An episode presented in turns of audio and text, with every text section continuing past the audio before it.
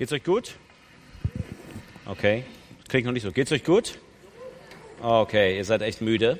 Äh, ich habe, als ich in Frankfurt weg bin, gesagt, ich fahre heute nach Dillenburg und hier leben die klügsten Menschen.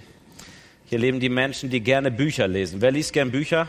Alle Frauen heben die Hand. Okay. Wer hat schon mal ein Buch gelesen mit über 300 Seiten? Ui. Also gut, sagen wir, Bibel zählt jetzt nicht, so Roman, ja? Also Buch mit über 300 Seiten. Okay, über 500. Ja, übertreibt nicht. 700. 1000. Jawohl. Guckt euch nochmal um. Guckt euch mal um, wer sich meldet mit 1000 Seiten. Wenn ihr die ärgern wollt, dann geht ihr hin und reißt, bevor die das zu Ende gelesen haben, die letzten drei Seiten raus. Ja? ist ganz böse, wenn man den Schluss nicht erfährt von etwas. Das ist wie wenn der Videostream hängt bei 95 Prozent vom Film. Ja? Wenn er am Anfang hängt, ist nicht so schlimm, aber ganz am Ende das wäre nicht so gut. Und es, deswegen ist auch gut, dass wir uns das Ende anschauen vom Predigerbuch. Ihr habt viel davon gehört bisher auch in dieser Staffel und wir gucken uns heute die allerletzten Verse an aus dem Buch Kohelet, aus dem Buch des Predigers. Und ich habe das mal genannt, der Weisheit letzter Schluss. Kohelet ist ein Buch, da geht es um Weisheit, um Dinge, die aus dem Leben beobachtet werden. Ihr habt einiges davon gehört. Und wir steigen jetzt ein in diese letzten Verse Kapitel 12, 9 bis 14. Wenn ihr noch keine Bibel habt, hier vorne liegen ein paar Bibeln, ihr könnt ihr euch holen, ihr könnt mitlesen. Ihr werdet aber auch hier vorne auf der Folie ähm, ja, einfach den Text lesen und mitverfolgen können. Ich lese zuerst die Verse 9 bis 12. Da steht, Kohelet war nicht nur ein Weiser, sondern er lehrte auch das Volk Erkenntnis. Er wog ab und prüfte und berichtigte viele Sprüche. Kohelet suchte, gefällige Worte zu finden und wahre Worte richtig aufzuschreiben. Worte von Weisen sind wie Ochsenstacheln und wie eingeschlagene Nägel sind gesammelte Sprüche. Sie sind von einem einzigen Hirten gegeben. Wenn man vorher das Buch liest, und das habt ihr ja gemacht, und auch Kapitel 11 und 12 liest, dann merkt man, da spricht eigentlich jemand sozusagen über die Welt aus einer anderen Perspektive. Er guckt sich die Welt an und er gibt Erkenntnisse darüber weiter. Und hier ist es jetzt ein bisschen von der Sprache anders. Hier ist es eher so, als würde jemand noch einmal über den Prediger reden. Also der Prediger hat alle seine Weisheiten gegeben und das ist hier wie so eine Art Schluss, ein Abschluss dieses Buches. Jemand sagt jetzt, was wir von Kohelet lernen können oder was wir wenn wir auf das, was er uns weitergegeben hat, was er dem Volk weitergegeben hat, ähm, auf was wir achten können. Und hier spricht also jemand über diesen Prediger und er sagt, er hat gute Dinge gesagt. Er hat tatsächlich Menschen weitergebracht in der Erkenntnis. Also das heißt, er hat Menschen geholfen, mehr zu erkennen und mehr zu wissen und auch von Gott zu erkennen, als sie das vorher gemacht haben. Und hier steht, er hat sich Zeit gelassen, er hat abgewogen. Ich weiß nicht, ob er das noch kennt, so aus dem Spielzeugladen von früher oder wer kleine Geschwister hat, der kennt das noch, da gibt es so einen Wagen. Ja? Ich weiß nicht, ob ihr das mal gemacht habt, per Hand, das braucht ziemlich lange, per Hand abzuwiegen, wie jetzt exakt eigentlich die richtige, ähm, die richtige Masse auf der jeweiligen Seite ist, damit es ins Gleichgewicht kommt. Und so ist es auch bei einem weisen Menschen. Ein weiser Mensch der abwägt, der braucht Zeit. Der sagt dir nicht, der haut nicht einfach nur mal einen raus, hier, komm, ey, cool, die zehn coolsten Sprüche, bam, bam. Der hat Zeit. Der durchdenkt die Dinge. Der guckt, ist das lebenstauglich, was da gesagt wird. Und das hat der Prediger auch gemacht. Der Prediger hat Sprüche auch berichtigt. Also Leute, die andere Leute gesagt haben, haben gesagt, das gilt für dein Leben, halt dich dran und dann geht's dir gut. Und er sagt, so ganz einfach ist es nicht. Es ist komplizierter. Äh, es ist irgendwie schwieriger und er hat sich Zeit genommen, diese Sprüche auch aufzuschreiben, dass sie schön sind. Also er hat sich Zeit genommen, dass sie richtig sind, dass sie wirklich stimmen. Und er hat sich Zeit genommen, dass sie auch so sind, dass wenn wir das lesen, sagen, okay, das verstehe ich, das kommt bei mir an. Und es ist auch noch heute so, dass wir in einer Welt leben, wo solche Menschen Mangelware sind wo wir umgeben sind von zu einfachen Antworten, von einfachen Halbwahrheiten.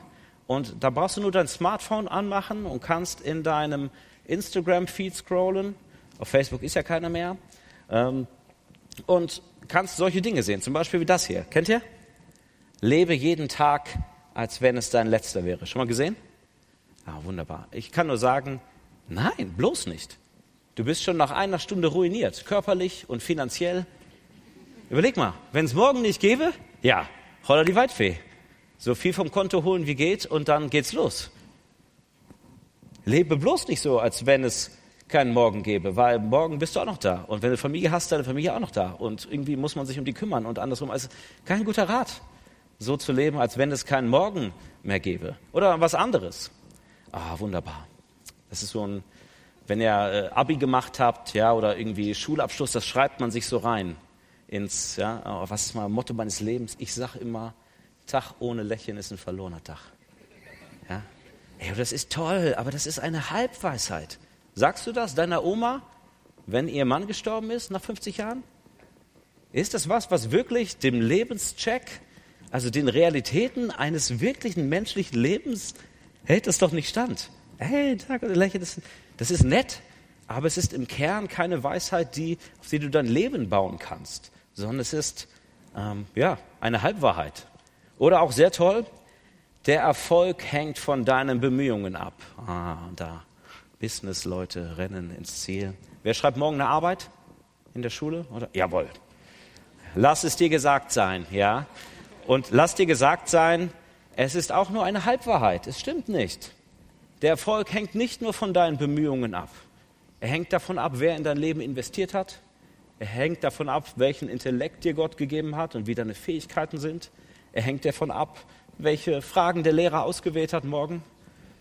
Er hängt von viel mehr Faktoren ab als nur von deinen Bemühungen. Das heißt nicht, dass unsere Bemühungen unwichtig sind. Ihr wisst, was ich meine. Hier geht es darum, dass man sagt, man nimmt sich Zeit und guckt, sind die Sachen, die man da, mit denen man sich umgibt und mit denen wir vielleicht auch umgeben sind, halten die unserem Leben stand.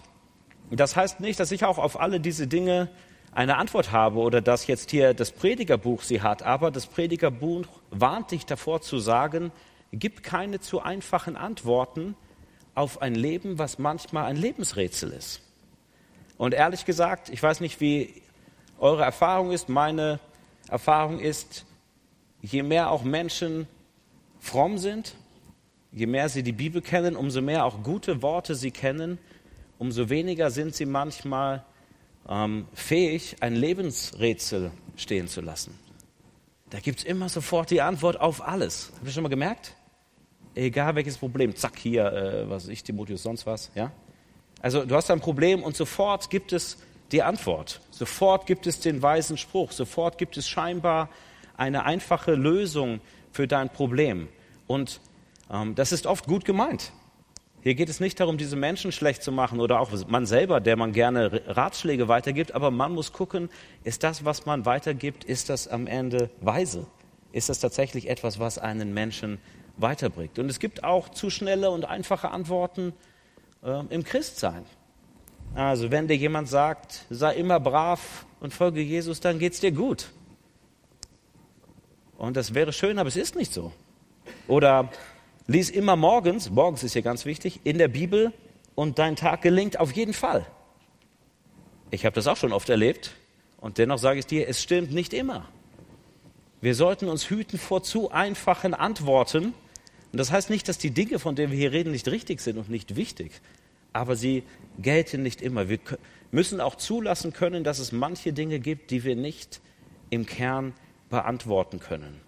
Dass es eben Fragen gibt, die man nicht sofort mit einer einfachen Antwort bedienen kann. Und das ist etwas, gegen das hat sich der Prediger gewandt in diesen ganzen Kapiteln, die ihr gelesen habt. Und das ist auch etwas, gegen das hat sich Jesus auch gewandt. Da gab es auch schnelle Antworten bei den Zeitgenossen von Jesus. Die haben gesagt, warum ist er krank? Wer hat gesündigt, dass er krank ist? Das ist die schnelle Antwort die Kategorie. Und Jesus sagt, niemand. An ihm soll Gottes Herrlichkeit offenbar werden. In Johannes 9 lesen wir das. Also Jesus hat auch versucht bei den Menschen zu sagen, passt auf, gebt euch nicht zu schnelle Antworten. Und wenn aber jemand sich jetzt Zeit lässt, sagt, okay, es gibt nicht die schnellen Antworten, sondern es gibt weise Antworten, dann ist das Predigerbuch echt wie so eine Fundgrube. Und ich hoffe, ihr habt es gemerkt in den letzten Monaten, da sind echt Dinge drin, die einen im Leben manchmal viel weiterbringen als so vielleicht eine vordergründig ganz schnell äh, immer passende Antwort, sondern hier wird gesagt, weise Worte, das ist wie ein Nagel, der richtig eingeschlagen ist, der sitzt. Den kriegst du nicht so schnell raus. Das ist wie ein Ochsenstachel, also auf gut Deutsch, man könnte auch sagen die Peitsche, also etwas, was trifft, was anspornt, was wirklich sitzt. Drei Beispiele mal aus dem Predigerbuch. Ich weiß nicht, ob ihr die alle hier im Satz durchgenommen habt, aber der Prediger sagt in Prediger 3, für alles gibt es eine Stunde und es gibt für jedes Vorhaben unter dem Himmel seine Zeit. Zeit zum Gebären und Zeit zum Sterben, Zeit zum Pflanzen, Zeit zum Ausreißen des Gepflanzten, Zeit zum Weinen, Zeit zum Lachen, Zeit des Klagens, Zeit des Tanzen und so weiter. Das ist viel tiefer als jeder Tag ohne Lächeln ist ein verlorener Tag. Das ist tief. Das ist echt. Da kommt Lächeln drin vor, aber es kommt das ganze Leben drin vor und nicht nur das, was wir manchmal gerne hätten. Prediger 8, Vers 14. Es gibt Gerechte, denen ergeht es, als hätten sie gehandelt wie Frevler. Und es gibt Frevler, denen ergeht es, als hätten sie gehandelt wie Gerechte. Auf gut Deutsch, es gibt Leute, das Wort mit A sage ich jetzt nicht, mhm, denen geht es ziemlich gut. Und es gibt Leute, die sind echt wunderbare Menschen und denen geht es ziemlich dreckig. Und er sagt, auch das gehört zur Lebensrealität, damit muss man umgehen. Oder noch einen, wer das Geld liebt, wird des Geldes nicht satt. Prediger 5, Vers 9. Wer auf Geld versessen ist, der hat sich auf etwas eingelassen, was ihm immer den Lebenshunger noch weiter nähren wird, was ihn gar nicht satt machen kann. Tiefe und gute Worte. Und von diesen Worten wird hier gesagt, sie sind von einem einzigen Hirten gegeben. Also das heißt, dass in der Weisheit des Predigers nicht nur seine eigene Weisheit oder seine eigene Erkenntnis aufblitzt, sondern es blitzt Gott auf. Mit dem Hirten, das verweist auf Gott, zu sagen, Gott als Hirte, der zeigt sich in dieser Weisheit. Der zeigt sich in diesen wirklich guten Worten, die tief sind und mit denen du dein Leben leben kannst. Aber hier endet das Buch nicht, sondern es geht noch zwei Verse weiter und die lesen wir jetzt auch, oder drei Verse, 12 bis 14. Der Weisheit letzter Schluss. Und über diese hinaus, also über die Sprüche, die Weisen, mein Sohn, lass dich warnen, werden viele Bücher gemacht, ohne Ende, doch das viele Studieren ermüdet den Leib. Kennen wir alle. Ist alles gehört, lautet der Schluss, fürchte Gott und halte seine Gebote. Das gilt für alle Menschen denn alles Tun bringt Gott vor ein Gericht über alles Verborgene, es sei gut oder böse.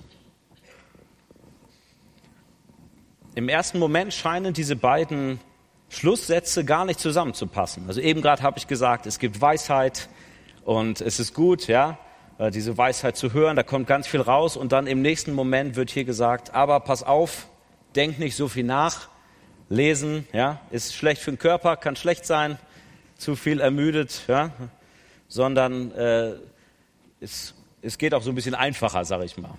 Und hier wird nicht nur gesagt am Anfang, wie wichtig Weisheit ist und auch wie viel der Prediger erkannt hat, sondern hier wird jetzt ganz bewusst die Grenze beschrieben, was man nicht mehr erkennen kann. Es gibt eine Grenze dessen, was wir mit Weisheit, mit Erkennen, mit dem Sehen auf unser Leben erkennen können. Es geht nicht darum zu sagen, wow, was bin ich weise, was habe ich alles gesehen, sondern hier wird jetzt gesagt, nein, äh, irgendwann ist auch gut damit. Es geht eigentlich noch um etwas Tieferes. Hier ist die Erkenntnis auch die beste Weisheit. Und solange du sie und wie breit du sie auch abgewogen hast, auch diese Weisheit ist im Kern nicht der letzte Maßstab, sondern der letzte Maßstab ist Gott selbst. Und so sagt es der Prediger auch. Ich sah das ganze Werk Gottes, dass der Mensch das Geschehen unter der Sonne nicht begreifen kann. Auch wenn der Mensch sich abmüht zu suchen, so findet er doch nicht. Und wenn der Weise behauptet, es zu verstehen, so kann er es doch nicht begreifen. Am Ende vom Predigerbuch, das Predigerbuch ist so weise, dass es am Ende sagt, vertrau mir nicht ganz. vertraue nicht meiner Weisheit, vertraue jemand anderem. Es gibt eine tiefere Antwort auf die Suche nach Leben als reine Weisheitssprüche. Und das weiß derjenige, weil er so lange abgewogen hat, weil er merkt, es gibt's, ich kann gar nicht die letzte Antwort fällen. Ich komme vielleicht nah dran, aber ich komme nicht ganz dran. Selbst der, der lang und breit abgewogen hat, der hat nicht alle Antworten und kann sie auch nicht finden. Und jetzt kann man jetzt auch sagen, was ist das denn für ein Ende von einem Buch? Also es wäre so, wie als würdet ihr irgendwie einen Aufsatz schreiben in der Schule, 20 Seiten und auf der letzten Seite fällt dir ein, ja, die Frage war echt blöd, die ich gestellt habe. Manche, also ich korrigiere manchmal Hausarbeiten, die sind tatsächlich so. Also da schreiben die Leute, merken am Ende, ja, war gar keine gute Frage. So ist es nicht zu verstehen. Also es ist nicht zu verstehen, dass man sagen kann, ah gut, hier hinten die letzten zwei Verse, die lese ich vom Predigerbuch und dann brauche ich den Rest nicht lesen. So nach dem Motto, ich spare mir den Rest, ich springe gleich zum Schluss. Sondern hier geht es darum zu sagen, es gibt eine tiefere Antwort als das, was wir bisher auch als gute und weise Antworten gehört haben. Es gibt noch eine Antwort, die tiefer geht. Und das heißt, es gibt eine Antwort auch auf die ganzen Ungereimtheiten des Lebens. Also wenn im Predigerbuch geht es ja auch oft um die Dinge, die man eigentlich nicht versteht, wo man sagen würde, okay, geh mit Gott, dein Leben ist gut, gehst du nicht mit Gott, ist dein Leben schlecht. Aber es stimmt gar nicht und entspricht auch nicht immer unserer Lebensrealität, weder damals noch heute, wenn wir mit Jesus unterwegs sind. Und wie kann ich dennoch Gott vertrauen? Wie kann ich dennoch mit den ganzen Bruchstücken meines Lebens und auch meiner Erkenntnis vom Glauben, wie kann ich dennoch fröhlich mein Christsein leben? Und hier ist der Rat zu sagen, es gibt eine tiefere Antwort auf das. Und die tiefste Weisheit ist eben etwas, was über reine Sprüche hinausgeht, sondern es ist Beziehung. Die tiefste Weisheit ist die Beziehung zu Gott. Fürchte Gott. Ehre Gott. Geh in die Beziehung zu ihm. Leb dein Leben vor ihm. Der Weisheit letzter Schluss fürchte Gott und lebe in der Verantwortung vor ihm. Das sagt der Prediger oder sagt jemand sozusagen über die Sprüche vom Prediger. Das ist das Tiefste, was wir erfahren können. Also das heißt, ist alles gehört, lautet der Schluss, fürchte Gott, halte seine Gebote. Das gilt für alle Menschen, denn alles Tun bringt Gott vor ein Gericht über alles Verborgene, es sei gut oder böse. Und Hiermit ist gemeint, dass Gott zu fürchten, also hier ist keine Angst im ersten Sinne vor Gott gemeint, aber Gott ernst zu nehmen. Das kann manchmal auch uns ängstlich machen, ist gar nicht schlimm. Kann auch mit dazugehören. Aber hier geht es nicht um Angst, aber Gott zu fürchten heißt, ihm Ehrfurcht entgegenzubringen, respektvoll, ihm die Ehre zu geben, die ihm zusteht. Das ist der Anfang aller Weisheit.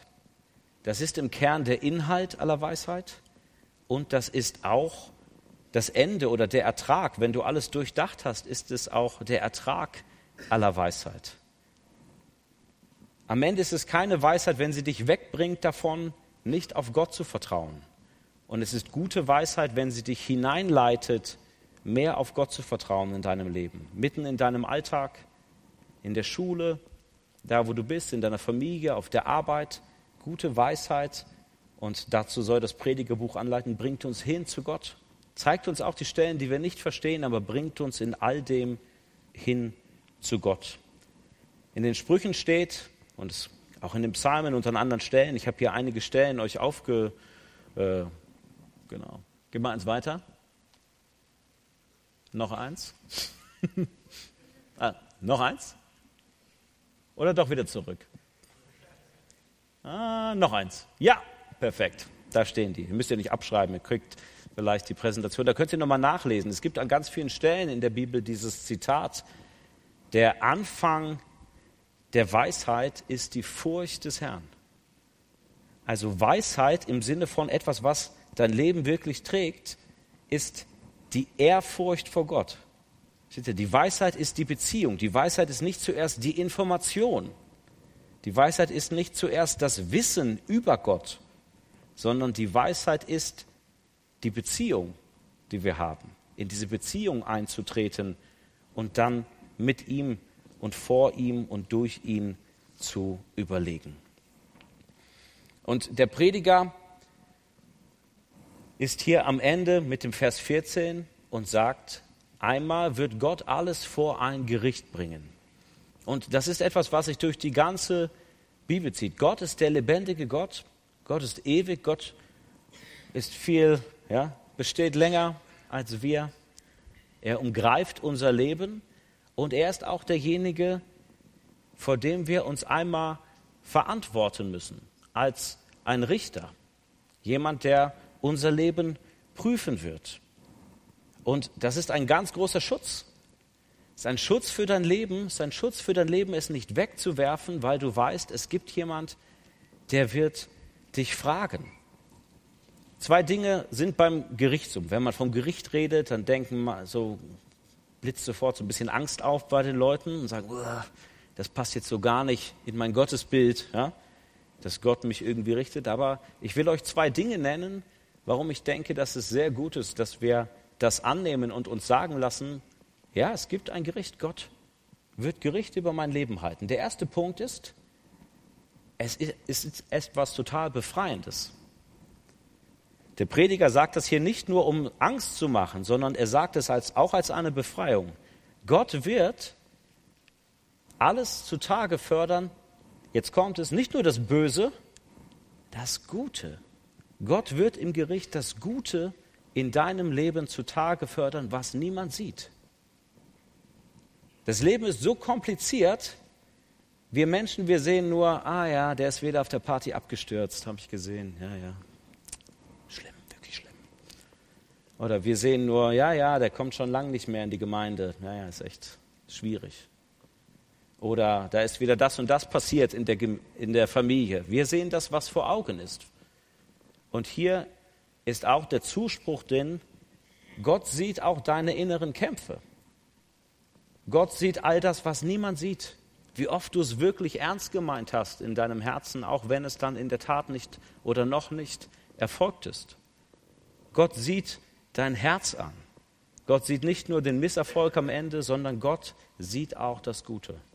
Gott sieht auch unsere Intention, unsere Kämpfe. Er sieht das, was du gewollt hast und nicht nur manchmal das Schlechte, was auch am Ende bei rumgekommen ist. Und es gilt natürlich auch für das Gegenteil.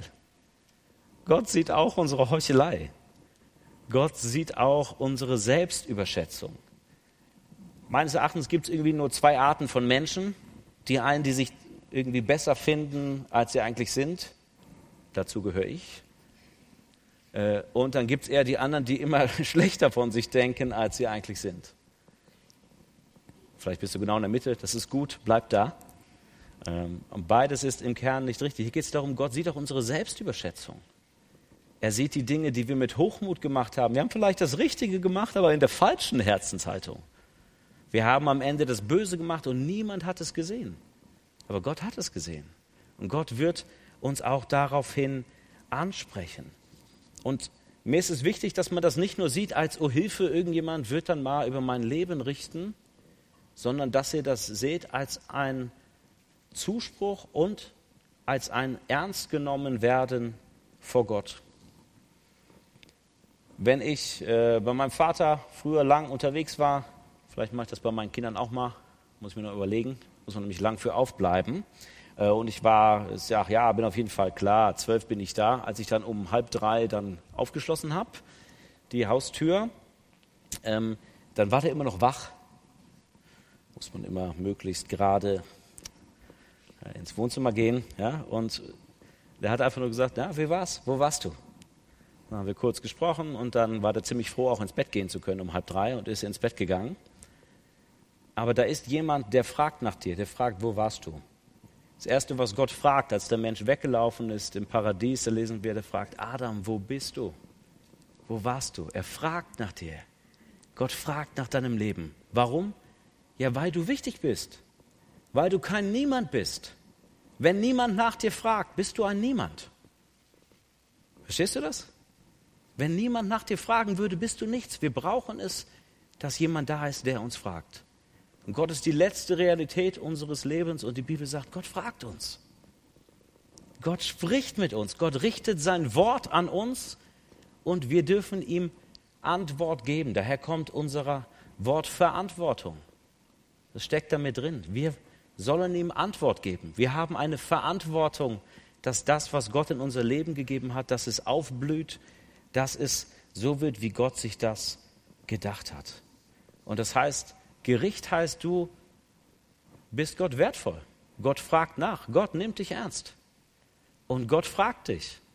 Und du darfst vor Gott und sollst und musst vor Gott treten. Und natürlich, wir wissen es, wenn wir vor Gott treten, mit unserem Leben, auch mit all dem, was wir in unserem Leben haben, dann ist das nicht immer nur ein schöner Gedanke, sondern dann kommen uns auch die Dinge hoch, die, wo wir wissen, die entsprechen nicht unserer Verantwortung. Da hätten wir anders handeln müssen oder auch anders einfach sein müssen. Da kommen die Sünde hoch, die Dinge, die gegen Gott und gegen uns stehen. Und das ist so. Bei uns bleibt auch auf Gott gesehen, bleibt immer etwas offen. Wer hier sitzt und sagt, ah, ich glaube, da äh, bleibt bei mir nichts offen, ich glaube, ich kann einfach so vor Gott treten, mit dem möchte ich ein Beispiel machen. Mich hat das total fasziniert. Vielen Dank an David, dass er hier diese Flipchart geholt hat. Mal einen Applaus für David.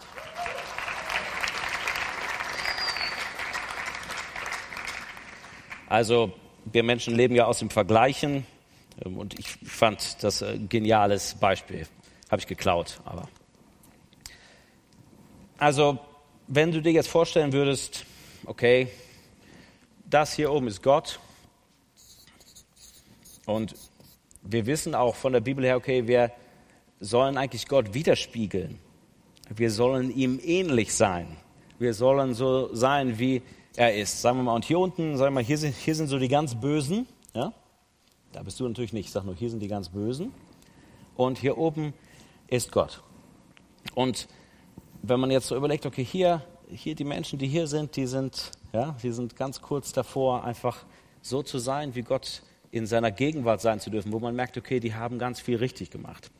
Jetzt nennen wir mal eine Person, ähm, wo du sagen würdest, okay, wenn wir zum Beispiel ins Christentum gucken, eine Person, wo wir denken, boah, ey, wie die ihr Leben gelebt hat, wie die bereit war, für Gott zu leben, wie die sich aufgeopfert hat für andere Menschen, das war der, äh, ist einfach total vorbildlich, ist total groß. Welche Person fällt dir ein?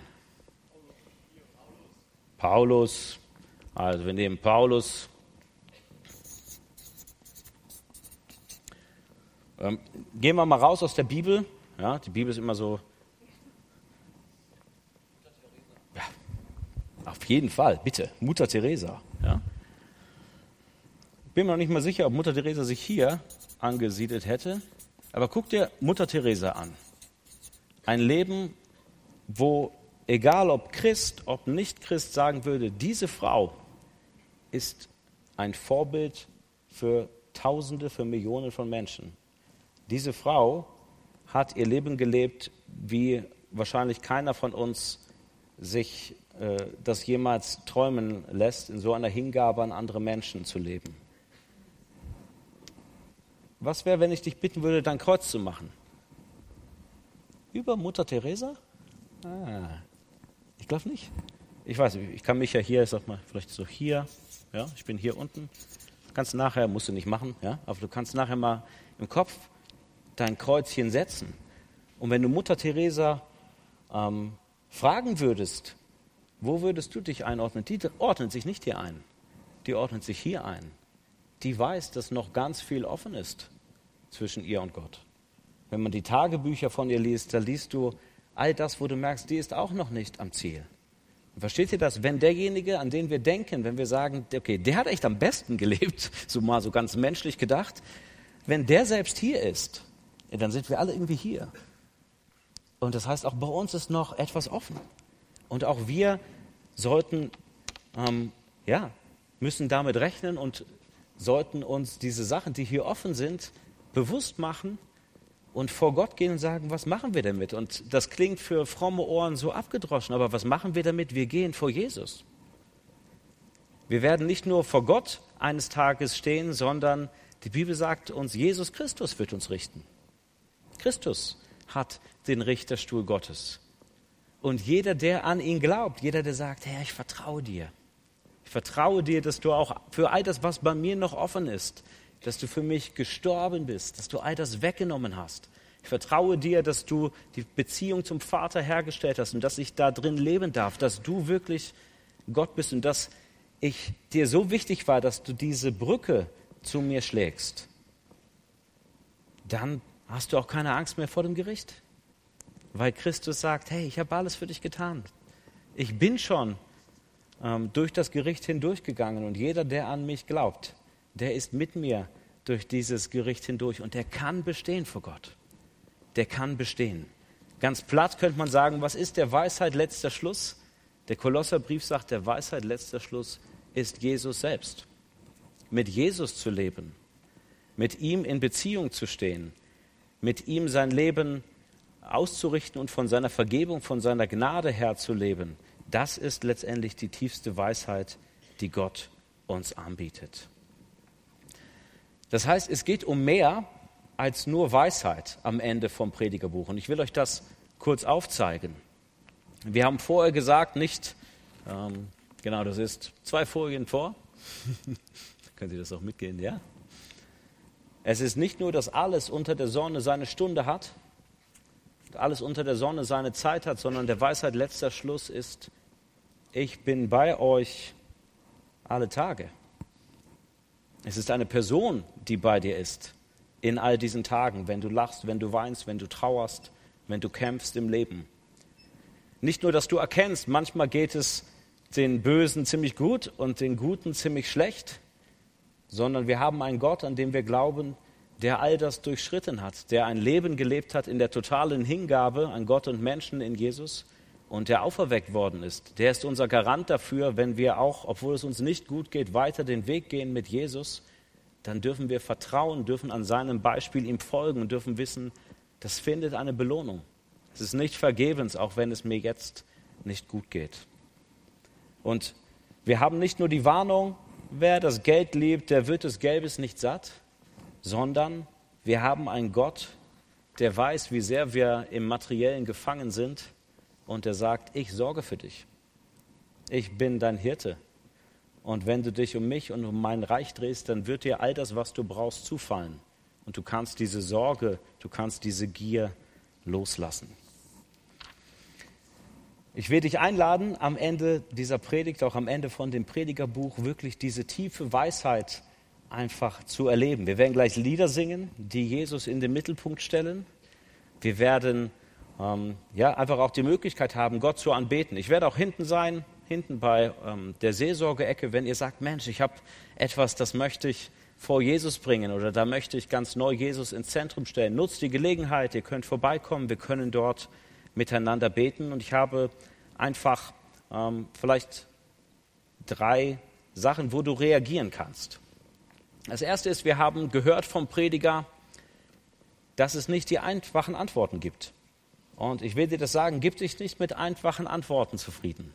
Weder die, die du vielleicht irgendwie äh, auf deinem Instagram-Feed liest, noch die einfachen Antworten, die dir manchmal auch deine Freunde sagen, weil die wissen auch nicht immer alles, sondern decke diese Weisheiten oder die Ratschläge von anderen Menschen mit Gottes Wort und mit Lebenserfahrung ab, aber vor allem bring sie ins Gespräch mit Jesus.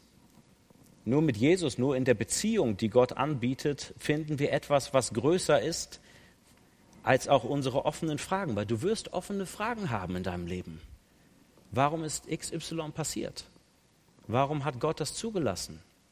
Es wird nicht auf alles eine Antwort geben, aber es gibt eine Beziehung, in der du ruhen darfst und es gibt einen Gott, der sich für dich hingegeben hat, in dem du, in dessen Nähe du bleiben kannst und der dir hilft, auch mit diesen Fragen umzugehen. Und ich will dich einladen, dass du einen ehrlichen Blick wirfst auf dein Leben, so wie wir das hier gemacht haben mit dieser Flipchart. Zu sagen, Mensch, Herr, es ist noch so viel offen bei mir und ich weiß, ich werde eines Tages vor dich treten und ich will keine Angst dabei haben. Ich will das Angebot, was du hast für mich, will ich doch annehmen. Ich will der Mensch werden, der ich sein soll. Ich will dahin wachsen, mehr zu dem Menschen werden, den du schon in mir siehst und zu dem du mich hinbringst. Und dazu lade ich euch ein, wenn wir jetzt gemeinsam singen, dass wir Jesus ins Zentrum stellen, der am Ende der Weisheit letzter Schluss ist und dass wir Gott damit fürchten, ihn ehren und dass wir hier als Menschen, vielleicht können wir auch gleich aufstehen zum ersten Lied, als eine Art zu sagen, ich will Verantwortung übernehmen. Ich stehe vor dir. Ich stehe mit meinem Leben vor dir. Ich lebe und ich will nicht an dir vorbeileben, sondern mit dir und mit dir im Zentrum. Ich bete. Herr Jesus Christus, danke dafür, dass wir in dir einen Gott haben, der keine einfachen Antworten hat, der Weisheit zulässt, der Weisheit uns gibt und dass es uns hilft im Leben, gut klarzukommen. Und gleichzeitig gibt es auch Dinge, die wir bei aller Weisheit nicht erkennen, auf die wir uns keinen Reim machen können, aber auch daran müssen wir nicht und sollen wir nicht zerbrechen, sondern du hast diese Beziehung, die du uns anbietest. Und ich bete für jeden in diesem Raum, der dich noch nicht kennt, dass er einen Schritt auf dich zugehen darf, dass du ihm klar machst, was ja, ihn von dir trennt, dass du ihm klar machst, dass er Vertrauen haben darf in dir und dass du ein Gott bist, der alles für ihn getan hat, damit Vertrauen möglich ist und damit er in diese Beziehung zurückkommen kann und nicht im Gericht vor dir stehen muss mit leeren Händen. Wenn wir Verantwortung geben für unser Leben. Ich bete für jeden, der schon mit dir geht, um diese Gewissheit, wenn du nach uns fragst, dann ist es Wertschätzung. Du willst, dass wir vor dir stehen als Menschen, in denen du Gestalt gewonnen hast, die dir ähnlicher geworden sind, die mehr und mehr verstanden haben, dass sie nicht für sich selbst leben, sondern zu deiner Ehre und zum Wohle anderer Menschen und in denen das Gestalt gewonnen hat und immer mehr rauskommt aus jeder Pore ihres Lebens. Und so beten wir jetzt, dass du diese Gegenwart, wenn wir singen, nutzt, um, um, um zu uns zu sprechen, um dich zu fürchten, dich zu ehren, dich zu respektieren und damit du in unserem Leben immer mehr sichtbar wirst. Amen.